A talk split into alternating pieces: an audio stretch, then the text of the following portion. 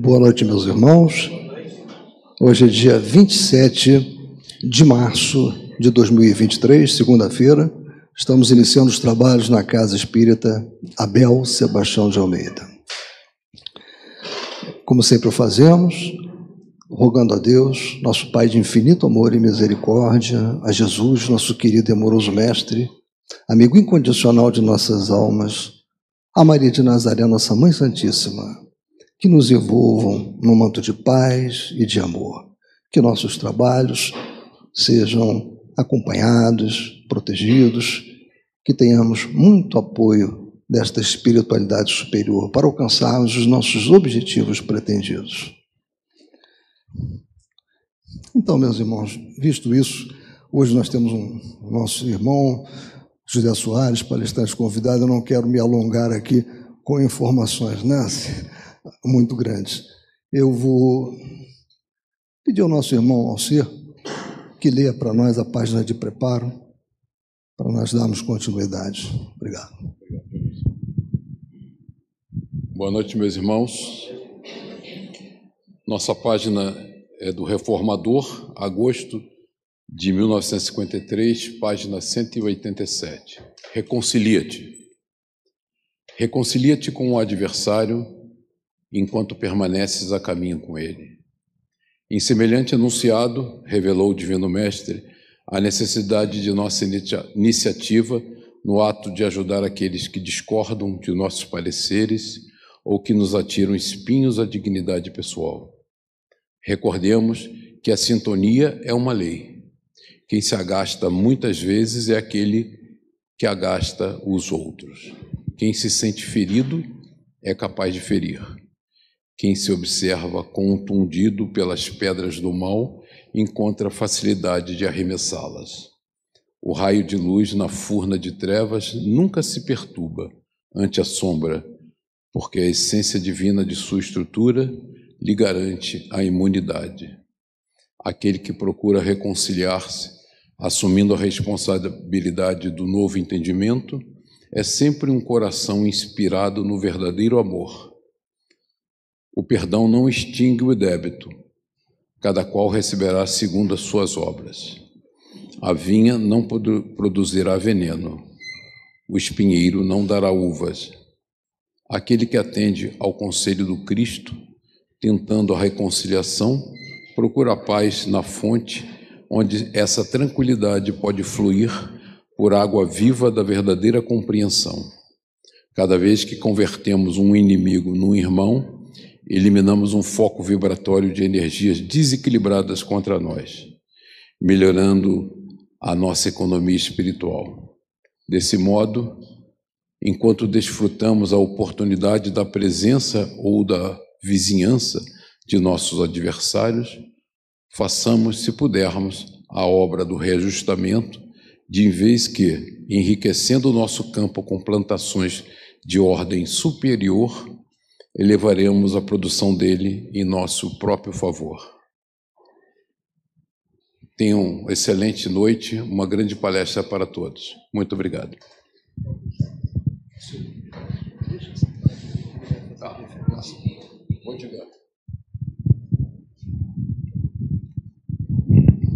Não.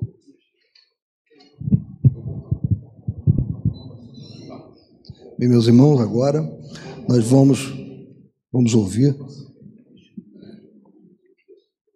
o nosso irmão José Soares, que vai fazer uma palestra dando continuidade aos estudos do Evangelho segundo o Espiritismo, para, para quem nós pedimos a máxima proteção e inspiração do alto.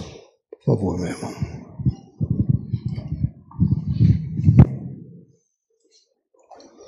Vamos até.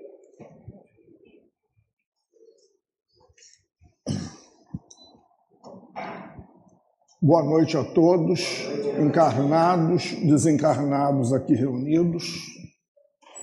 Boa noite aos nossos irmãos e irmãs que se encontram sintonizados conosco através das redes sociais. As primeiras palavras são sempre um preito de gratidão a Deus, que nos permite esta oportunidade de voltar voltar à nossa casa espírita, rever conceitos e sermos tocados para situações que nos dizem muito respeito. Saudamos de forma particular e muito especial a direção espiritual da casa, zelosa, carinhosa, cuidadosa, se antecipa a cada um de nós. Quando aqui chegamos, encontramos um ambiente apropriado a atender às nossas necessidades. Fugimos daquele turbilhão da vida lá fora, do portão para fora. Às vezes, ao entrarmos aqui, os pensamentos ainda estão em ebulição, como uma panela de pressão, mas a gente vai se aclimatando, a gente vai tomando banho fluídico, a gente vai mergulhando nessa banheira fluídica e vai se renovando, porque cada vez que a gente vem à casa espírita, tem um recado para nós, tem uma mensagem para nós. A gente às vezes assim, mas eu queria ouvir um espírito. Qual é o dia que eu posso vir conversar com uma entidade? Não é uma prática nossa na casa espírita esse tipo de atendimento. Mas se a gente prestar atenção em cada detalhe, é uma página, é um boletim, é uma chamada na parede, tem uma mensagem para mim, para você, para todos nós. Talvez tenha aquela resposta que a gente esteja precisando e a gente diz assim: e tive sorte, cheguei lá, o expositor falou para mim. Não foi sorte, porque espírita, acreditando em sorte, em azar, é meio pesado para os dias de hoje, né? A gente aceitar isso. Por um outro lado, o trabalho não é feito só para um espírito, eles não iriam mobilizar toda uma estrutura invisível aos nossos olhos, porque tem muitos espíritos aqui sendo atendidos nesse momento, espíritos internados, espíritos encaminhados tem espíritos que nós trazemos conosco, tem aqueles que estão nos nossos pensamentos. Em cada fileira dessa, tem um espírito ou dois responsável coletando os nossos pensamentos, indo atender esses que estão em nossos pensamentos. Então a gente não precisa trazer o retrato, a gente não precisa de determinadas situações que a gente gosta muito de fazer a caixa do remédio, colocar sobre o corpo, porque a gente sabe que o pensamento é força, ele é criador. Então, nesse momento, tem toda uma mobilização. É para mim, é para você, é para nós, é conjunto, não é para uma pessoa só. Então, ninguém teve sorte de vir aqui e de ouvir aquilo que estava precisando. Tem toda uma, uma estrutura que nos leva a isso. E quando a gente vai falar de alguns temas assim muito áridos, como o da noite de hoje, falar sobre perdão é muito difícil, é desafiador. Eu costumo dizer que quando a gente fala daquilo que a gente não conhece, não experiencia, a dificuldade é ainda maior. O título é o perdão das ofensas. O que significa perdão? Desculpa, indulto, desculpar, absolver. E ofensa? Ofensa é um agravo, uma injúria, um ultraje, que nem sempre é a rigor, né? É uma afronta, é uma lesão. Então nós vamos desculpar essa, esse ultraje. Dionísio foi muito feliz quando ele lembrou que muito antes da organização da legislatura mundial, que varia de país para país, nós aprendemos que deveríamos dar conta da nossa administração. A nossa administração é o todo. Quem sou eu? Como eu vivo? Onde eu vivo? O que eu faço? Como eu faço? O que eu penso? é toda uma estrutura. A página que foi lida diz, dentre outras coisas, porque a palestra está aqui nessa página, não é o que eu vou falar. O espírito que escreveu essa página tem ascendência moral para isso. Pelo perfil deve ser Manuel. A sintonia é uma lei. Perdoar ou não perdoar. Questão de escolha, questão de livre-arbítrio. Muitas das vezes, o ato que nós cometemos em relação ao outro vai causar uma lesão espiritual que vai levar mais de uma encarnação. É muito comum nas reuniões mediúnicas os nossos irmãos, ainda sem esclarecimento, dizer assim: Eu nem precisei me mexer. Está vendo como Deus é? Deus mesmo providenciou. Foi Deus que fez, não fui eu. Vamos analisar isso. Nós cavamos sepulturas nós nos blindamos quando nós queremos, nós criamos caminhos e estruturas. Mas tem uma outra frase aqui: o perdão não extingue o débito. Emmanuel, no seu livro Consolador, na questão 333, ele diz que o maior perdão de Deus é a reencarnação. E nós sabemos que na reencarnação, muitos processos desobsessivos, eles vão acontecer. Não é na mesa mediúnica. Não é em 20 minutos de diálogo que você vai tocar aquele espírito. Você pode até tocar, você pode encaminhar, ele pode gostar, ele pode aceitar. Mas a pendência entre ele e a pessoa B e vice-versa, nós não temos como agir. Essa pendência terá que ser resgatada, porque pendência não dá certo em lugar nenhum. Na administração pública, privada, nas nossas vidas, nas finanças, nas nossas vidas amorosas, na casa espírita, pendência tem que ser zerada. Um dia, em algum lugar do futuro, como diz o Espírito Eros, através de Divaldo Franco, nós vamos nos encontrar.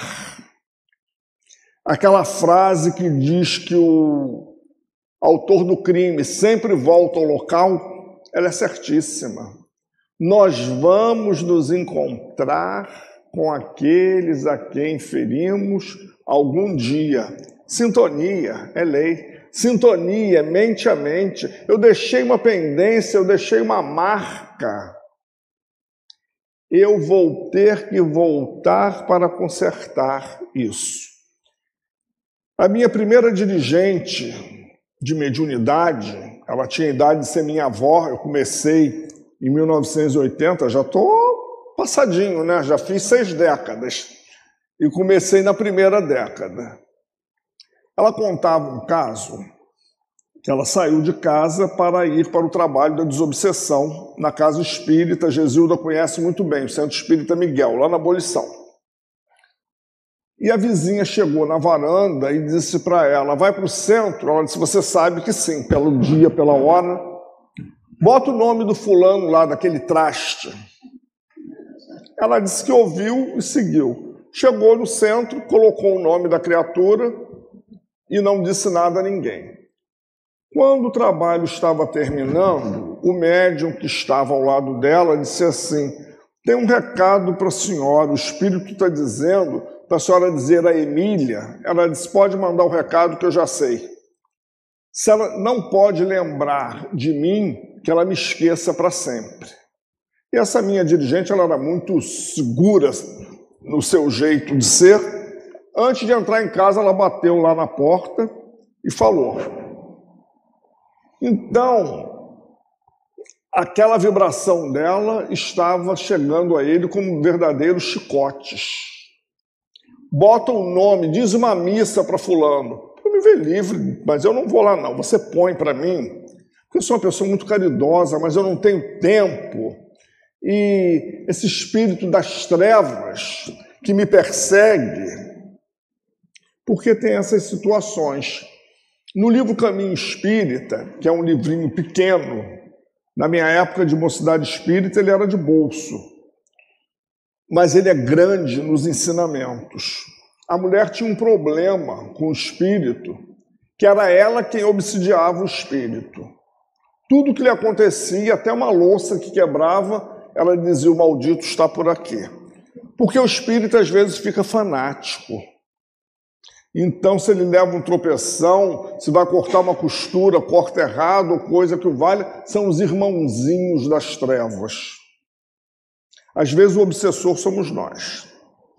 Então houve uma reunião no plano espiritual e eles resolveram, eles observaram que ela era uma mulher fértil ainda, pela idade, então disseram: Nós não vamos perder a oportunidade, ela vai engravidar. Não está no planejamento, mas para haver paz entre esses dois. Ela vai recebê-lo como filho e eles vão se reconciliar. E a espiritualidade assim planejou, ela tinha um marido, ela tinha uma vida organizada, era uma mulher fértil do ponto de vista físico e engravidou. Aí, de repente, chega aquela criança linda, o tchucu-tchucu da mamãe, da dindinha, da vovó, mas daqui a pouco a criança começa a crescer e a nos contrariar. Não é mais aquele docinho anjo e começa a nos chibatear. E a gente diz assim: quem é esse espírito, hein? De onde veio essa coisa? Veio da erraticidade, igual a mim, igual a você. Por nós termos um passado conturbado e talvez por sermos obsessores mútuos, ele veio na família. Que coisa bonita, linda na foto, né? Mas de repente, naquela noite de Natal, sai uma confusão por causa do amigo oculto, por causa da comida. E muitas das vezes o nascedouro das obsessões estão ali. A gente ri, mas é sério. Eu acho que não só eu vi isso na minha família, mas então a gente começa a perceber a importância da família com Jesus. Repito, Emmanuel diz que a maior prova do perdão de Deus é pela via da reencarnação e pela bênção do esquecimento do passado. Imagine se eu olho aquele bebê, que coisa mais linda de papai e vejo ali o meu assassino, ou o homem que foi o amante da minha esposa na outra encarnação, o sócio que me deu a volta, ou ele vê papai, é o ladrão que me roubou, eu vou aprontar. Por isso que é preciso o tempo. Doutor Bezerra de Menezes diz que um diálogo espiritual ele dura uns 20 minutos. E ele pergunta assim: Você muda a sua ideia em 20 minutos? Não. Até porque o nosso trabalho não é de catequese, é proposta de mudança. O outro vai aceitar se quiser. Na grande maioria das vezes, o espírito não aceita porque ele tem que maturar aquela ideia. Mas depois da maturação, tem que haver os prolongamentos. E tudo é muito complicado para espíritos complicados como nós somos. Então, ele vai dizer aqui, tá, já peguei uma frase da sintonia, do débito, a cada um segundo as suas obras, é de Jesus. Façamos, se pudermos, a obra do reajustamento, de vez que, enriquecendo o nosso campo com plantações de ordem superior, elevaremos a produção dele em nosso próprio favor. Imaginemos nossa vida como uma terra que nós precisamos de uma boa colheita para a subsistência da nossa família. Ninguém vai querer plantar sementes de segunda categoria. Nós estamos observando os avanços da ciência, inclusive neste campo. Então, essa obra de reajustamento, ela é muito difícil, ela é solitária, ela é dolorida, ela machuca, ela fere. Muitas das vezes nós nos sentimos só e perguntamos: cadê o guia? Cadê os espíritos? É, é o momento solitário do testemunho. Dona Ivone do Amaral Pereira, certa feita, um grande ícone da mediunidade do século XX, essa grande mulher que Chico Xavier chamou de heroína silenciosa, ela passava por um momento financeiro muito difícil. O espírito disse para ela: Você psicografa, que eu vou, eu sou um campeão de vendas, eu vou resolver a situação.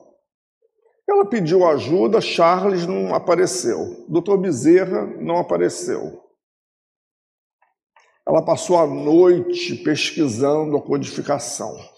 Quando ela olhou, o dia estava clareando. Ela disse: Meu irmão, é melhor você tentar numa outra oportunidade. Deixa eu com o meu problema, eu agradeço muito. Conversou com ele e ela o chama o amigo beletrista no livro Devassando o Invisível, que é uma obra indispensável a qualquer médium que trabalhe com a mediunidade. E esse amigo beletrista, ela poupa o seu nome, foi um dos grandes nomes da literatura brasileira. Mas um espírito ainda voltado à sensualidade, aos prazeres mundanos, queria aproveitar-se da sua mediunidade para dar continuidade às situações. A gente precisa observar que em todo tempo a frase de Jesus, vigiai e orai, ela tem que estar na nossa pauta. Porque aquela atitude, às vezes até dentro da casa espírita, que não é nenhum paraíso, a gente se digladia mentalmente, emocionalmente, tem dias que a gente tem vontade, não volto mais. Chega, para mim já deu. Mas aí a gente vai lá para fora, toma uma ducha fria, dorme, para e pensa que o trabalho vai continuar apesar de mim. E eu vindo, eu já estou com uma série de dificuldades. Imagine se eu abandono um compromisso que está sendo facilitador da minha existência espiritual. Aí eu volto. Eu volto não porque eu ame exacerbadamente, eu volto pela minha necessidade do espírito imortal. Eu volto porque eu preciso aprender a me perdoar. E o auto perdão ele é muito difícil. Primeiro, que tem que haver o cuidado de não jogar o lixo debaixo do tapete. Ah, mas eu fiz. Mas também, Fulano, não é fácil, né? Vem viver aqui em casa. Vai trabalhar naquela sessão que eu trabalho lá. A gente tem escapismos. Auto-perdão não é escapismo. Eu me situar dentro de uma situação e não cobrar do outro aquilo que eu ainda não posso fazer, e não cobrar de mim aquilo que ainda não dá. Espírita adora fazer isso. Quando sai com aquelas frases medíocres, você não é espírita? Você espírita está fazendo isso? Eu digo, estou. Que bom que eu ainda faço isso. E você leu isso aonde? Não foi Kardec, isso não, isso aí foi você que inventou, né? Foi o movimento espírita, de uma forma medíocre, que inventou, e há décadas eu ouço essa frase. Eu nasci praticamente dentro da casa espírita, há seis décadas eu escuto essas frases mesquinhas. Você não é espírita? Você é espírita, está fazendo isso? Porque essa questão do perdão é uma questão de liberação. E eu preciso me liberar de mim mesmo, mas eu acho que eu vou me liberar do outro. Eu estou preocupado com a opinião da sociedade. E também tem uma outra situação. Às vezes a gente faz um volume muito grande. Perdoar não significa levar o outro para nossa casa. Não significa chamá-lo para passar o Natal conosco eu posso manter até uma distância para que não haja toda hora aqueles arranhões de comportamento, mas eu posso vibrar. No momento que eu estou colocando o nome daquela criatura na caixinha de radiação, eu já estou iniciando o perdão. Porque eu estou pedindo à espiritualidade que me ajude a me ver, que me ajude a me aprofundar e que ajude aquele irmão ou irmã a acordar. Eu já estou dando um passo na direção do perdão.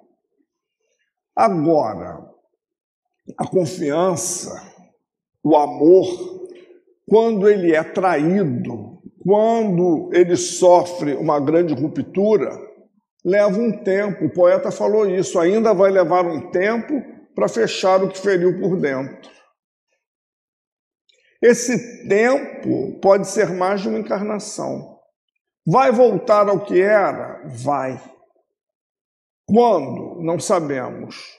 Em algum lugar do futuro? Sim. É dentro das condições planetárias. É dentro do processo que nós sabemos agir. Eu presenciei lá no Leon Denis, num trabalho de desobsessão, um espírito muito arrogante. Ele havia sido um líder de uma facção dessas criminosa. E ele chegou cheio de banca, vou fazer, vou acontecer, porque eu sou o cara.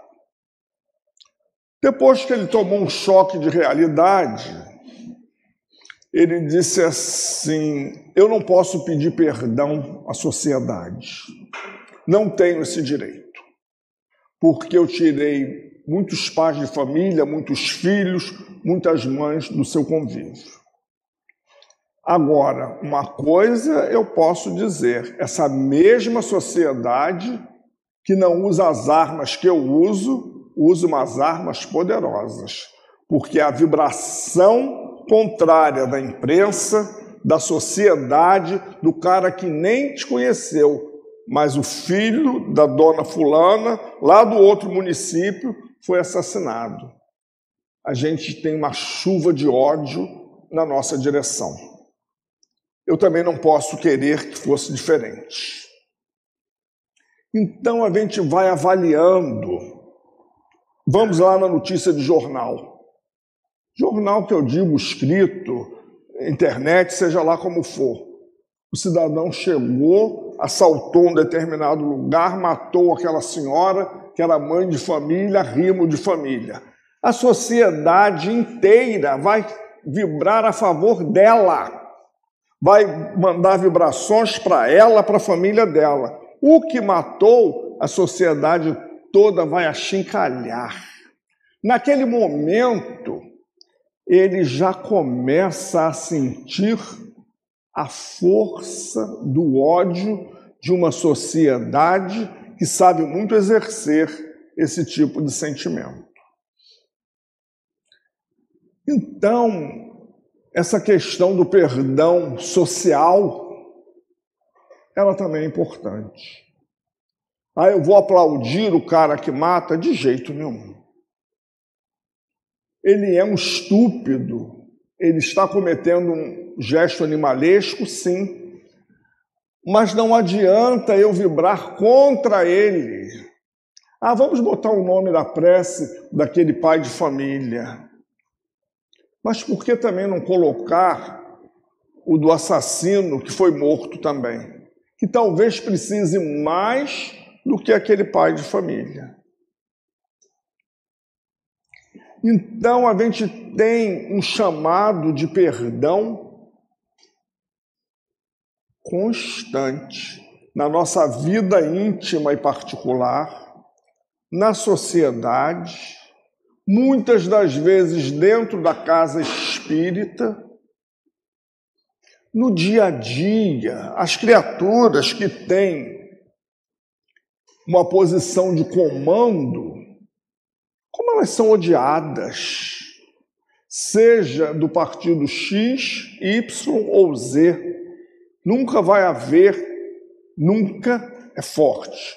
Por enquanto, ainda não vai haver uma coerência.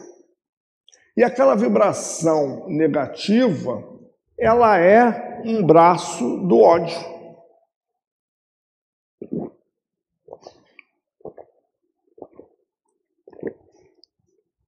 não é muito correto, mas a rinite não deixa, resseca. Médio falador é assim mesmo. Falador endividado, né? Porque a gente tem a nossa casa espírita faz bico na casa dos outros.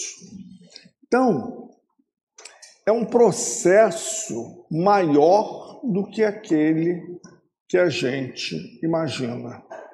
Quando Jesus toma a pureza da criança como exemplo, a gente vê a criança briga, os pais às vezes brigam, ficam de mal e os filhos voltam a se falar.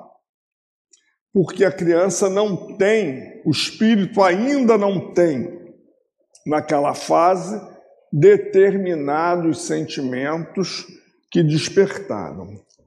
Vamos falar um pouco dos ensinamentos de Jesus no Pai Nosso. Jesus nos convida a um exercício de perdão. Aliás, o Pai Nosso é perfeito, não é? O Pai Nosso, quando Allan Kardec fez o estudo no capítulo 28 do Pai Nosso, ele potencializou a grandeza desta prece. E se nós a seguíssemos, ela seria um roteiro de vida para todos nós. Quando Jesus diz a Pedro, perdoa 70 vezes sete vezes, quando eu ouvi essa frase, logo que eu era ainda jovem, a primeira coisa que eu fiz foi lá para matemática, 70 vezes 7, 490. Até hoje eu tenho isso na cabeça. Isso é, tem que perdoar 490 vezes?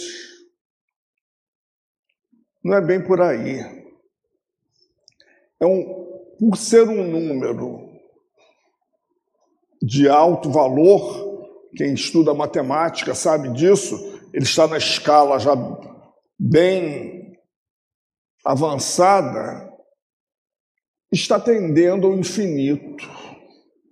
O perdão é um movimento infinito.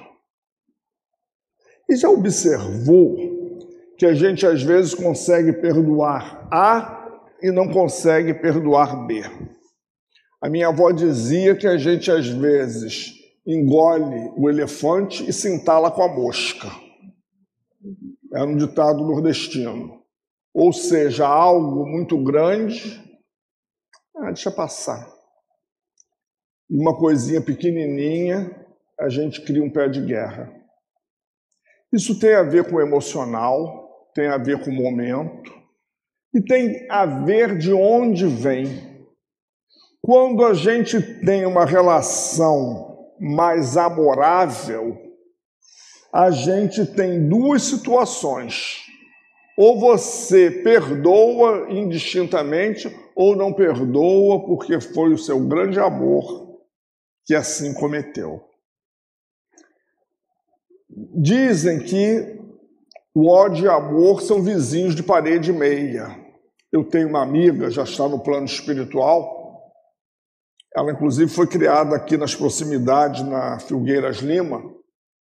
A filha dela, que é minha contemporânea. A mãe dela, inclusive, frequentava aqui. Hoje eu estava pensando nisso. Era paciente do Dr. Valente. Aliás, no Centro Espírita Miguel, tinha uma turma de seguidores do Dr. Valente. E muitos vinham ao centro visitar para agradá-lo, para estar com ele. E a mãe, a mãe dessa minha amiga era uma delas. E quando ela não podia ir ao Centro Miguel trabalhar, ela vinha aqui se renovar espiritualmente. Filgueiras Lima é uma ou duas ruas descendo a Marechal Rondon. Então ela dizia: ódio e amor são vizinhos de parede meia. E Emmanuel explica que não é bem assim. Esse amor não era um amor, por isso ele se transforma em ódio. Eu tenho um amigo que diz: Eu deito amando e posso acordar odiando. Claro, a gente é espírito. De repente, numa condição, no encontro no plano espiritual, a gente acorda até influenciado por outros espíritos.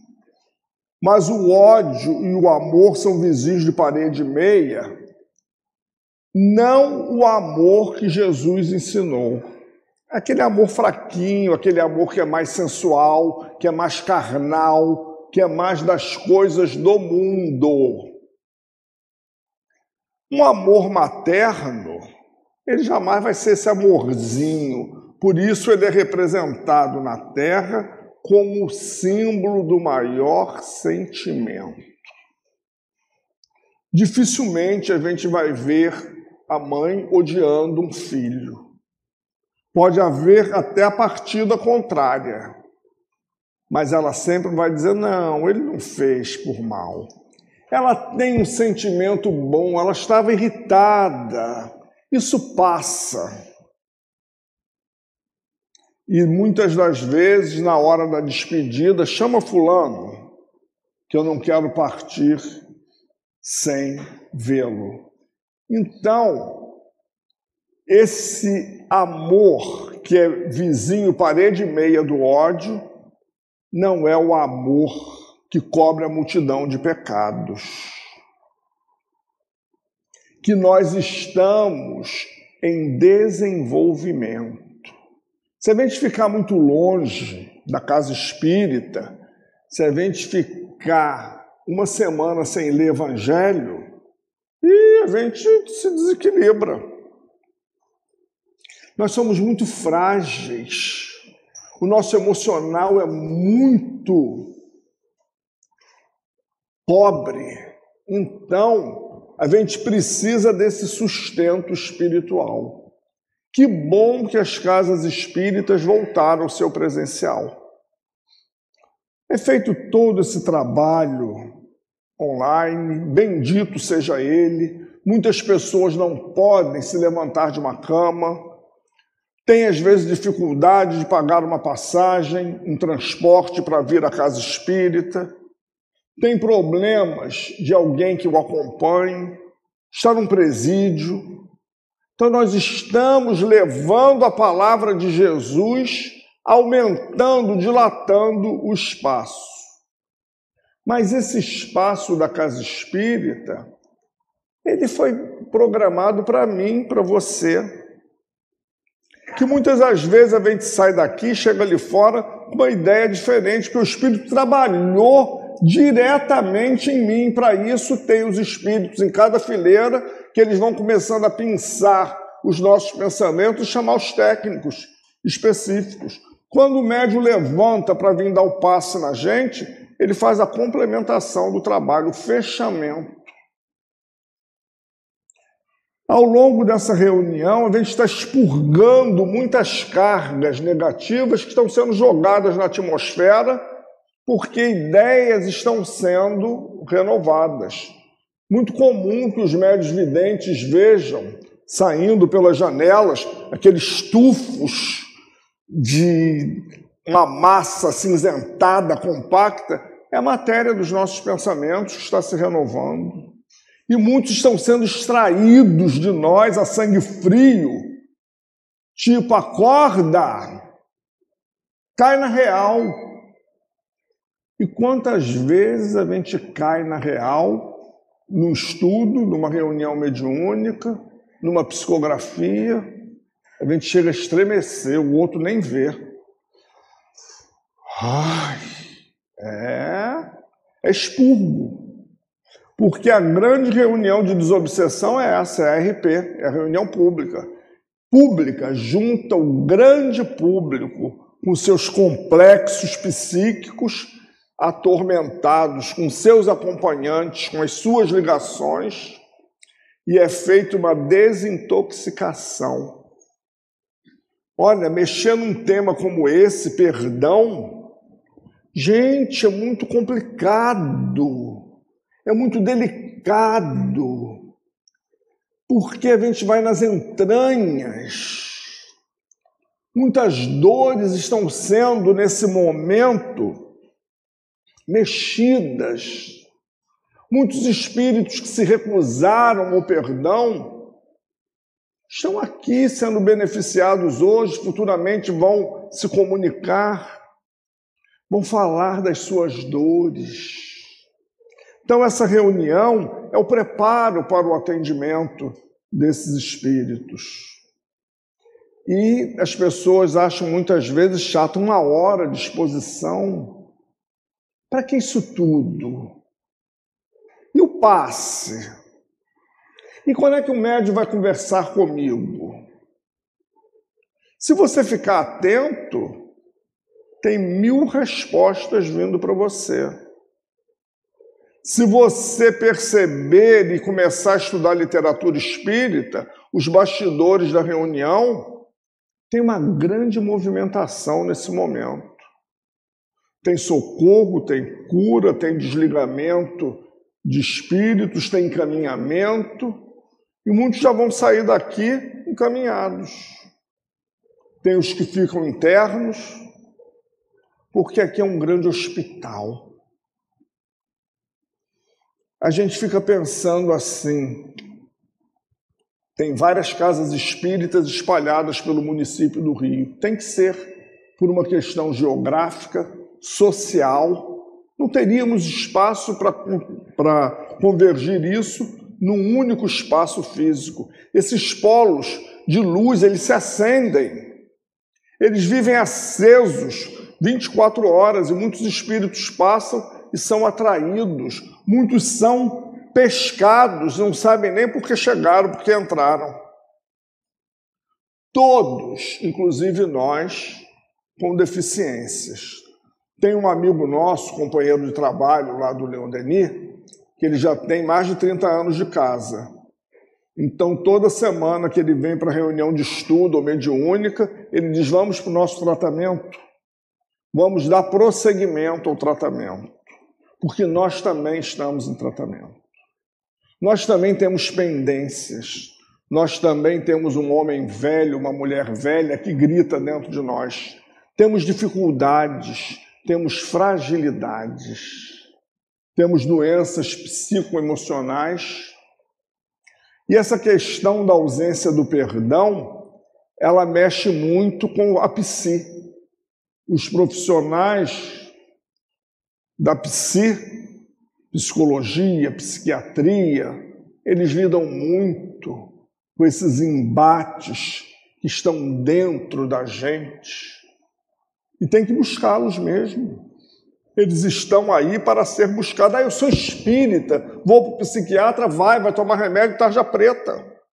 Vai.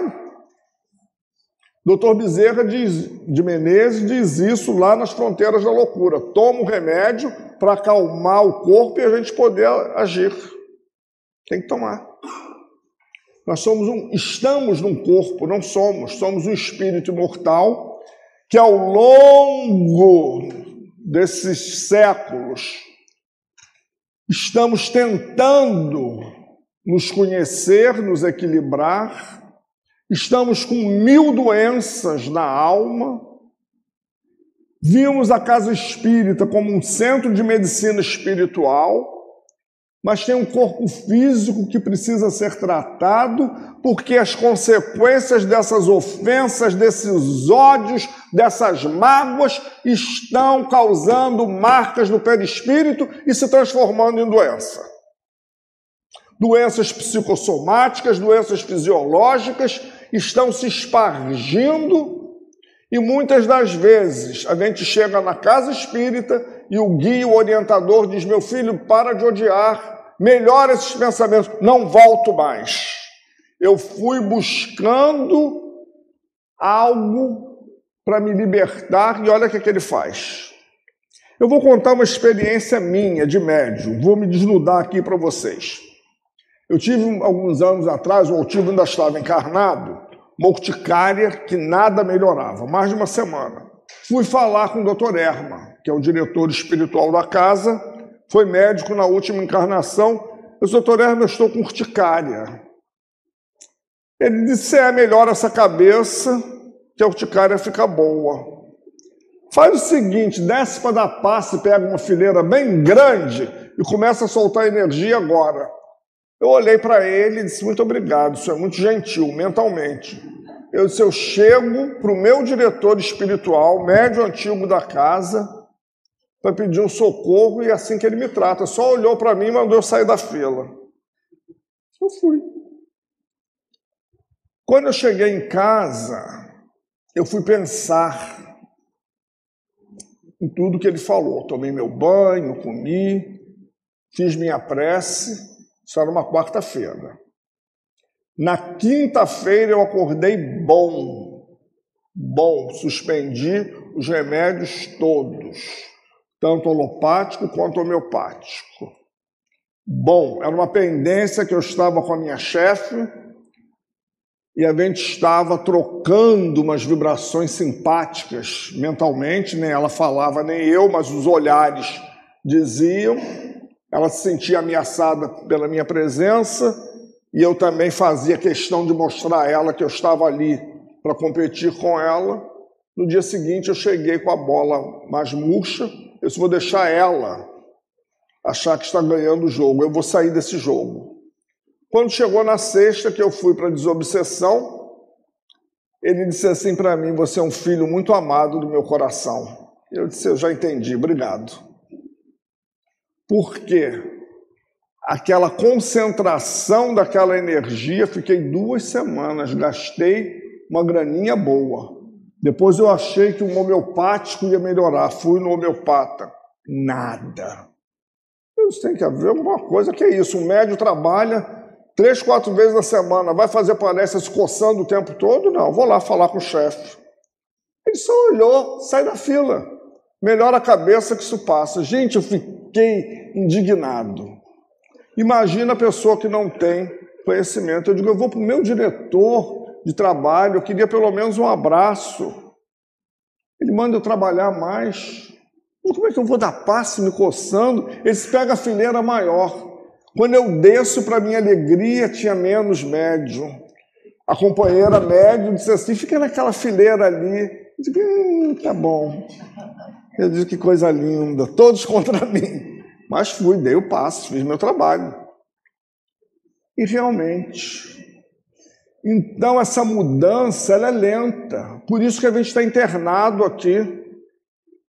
Por isso que a gente vem décadas, toda semana.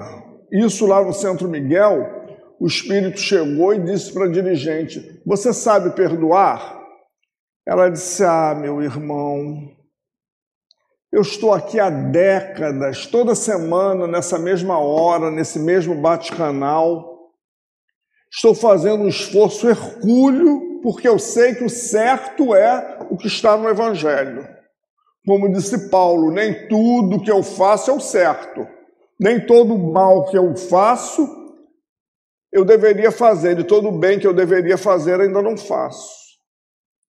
Ele disse: então, se você está aqui há tantos, tantas décadas, não conseguiu, eu posso ficar. Ela disse: mas é claro, a casa de Jesus é para espíritos como eu e como você.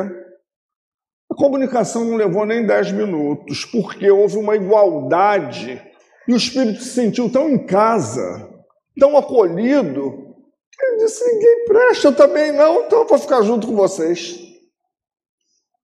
Talvez uma conversa rebuscada, passagens de Jesus, não fosse funcionar.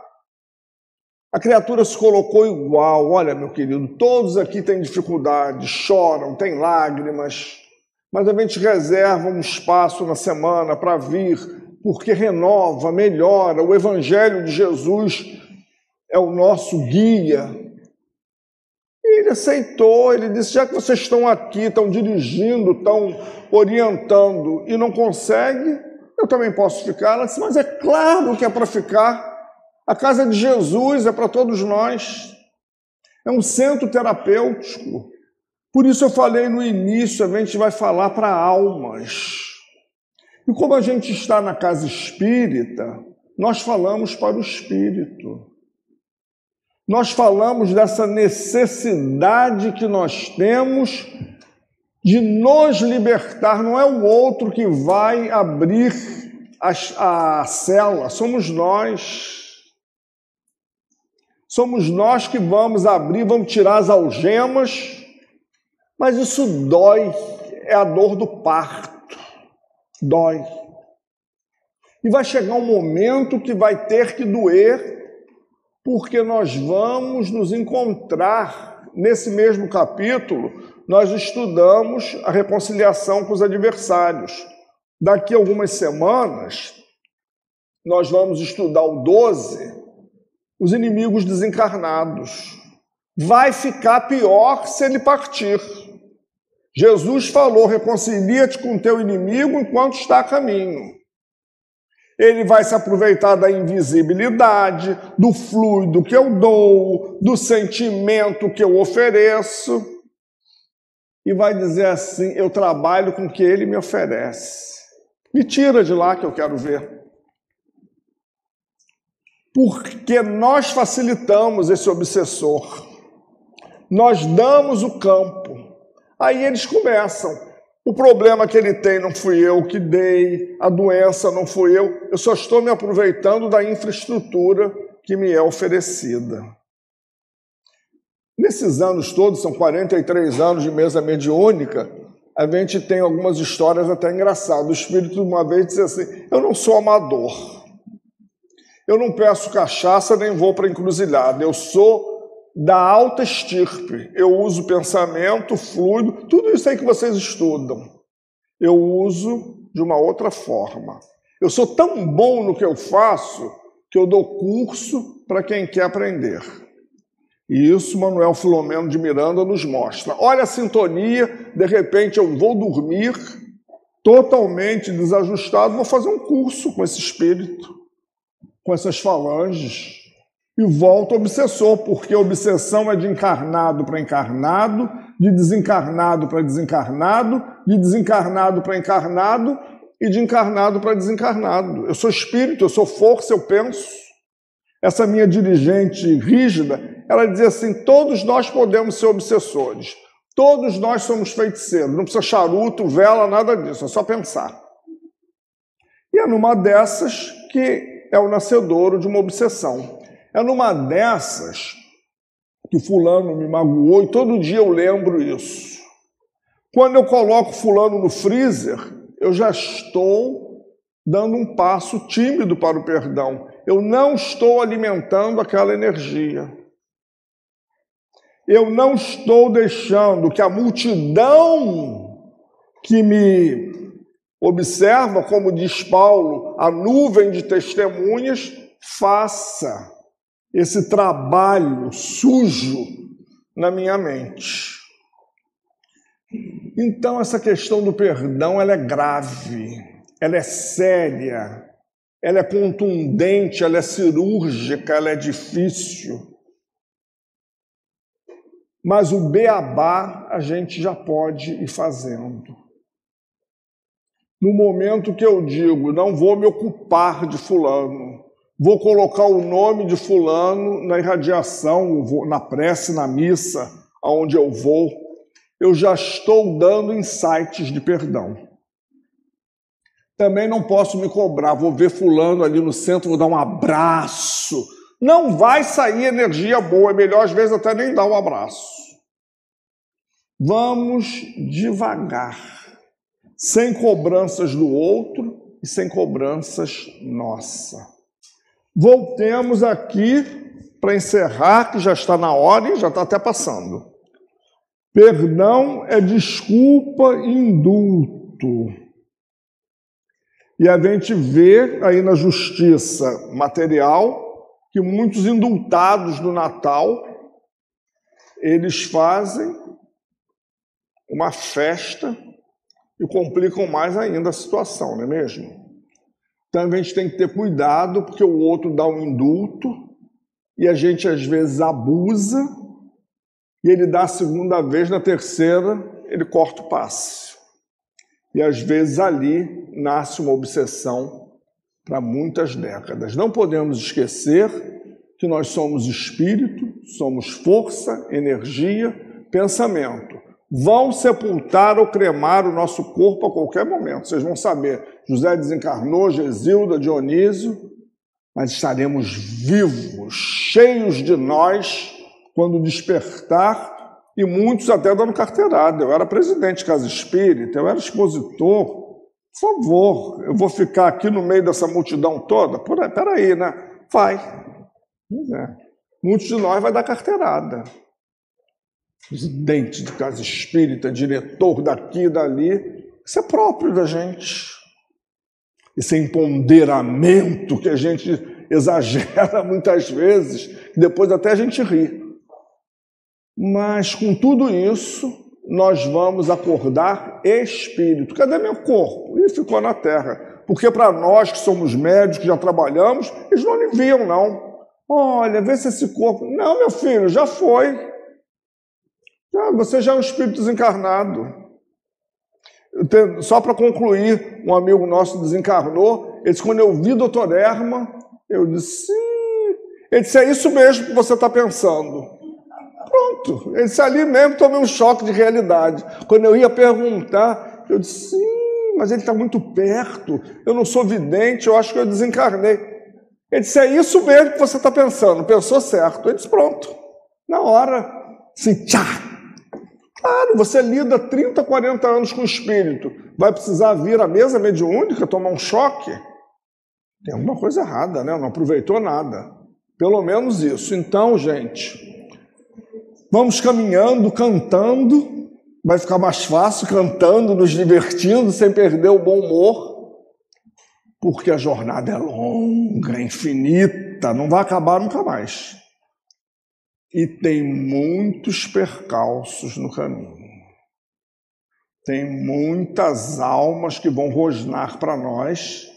Nós vamos rosnar também para algumas, né? Que a gente não é lá essas coisas.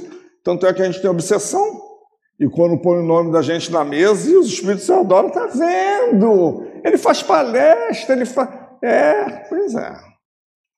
É assim. É triste a realidade, mas é essa. É, é duro. Desobsessão para médium seria cômico se não fosse trágico. Desculpem as brincadeiras para tentar aliviar o peso de uma responsabilidade de falar de um assunto tão árido, tão difícil. Eu fui buscando as palavras, eu olhava por disciplina e também para ver o relógio não andava. Eu até falei isso para Gesilda, né? Ele só tem me dado temas assim, pauleira. Ela hoje está aí, eu posso falar na frente dela. Desafiadores. Pois é, muito desafiador. Mas que a gente possa ter ajudado um espírito hoje, a gente já sai daqui feliz. Deus nos abençoe, Jesus nos ilumine. Até uma próxima oportunidade. Se Deus assim permitir, se a Nelly convidar, eu volto, tá? Beijo no coração de todos, muito bom estar com vocês.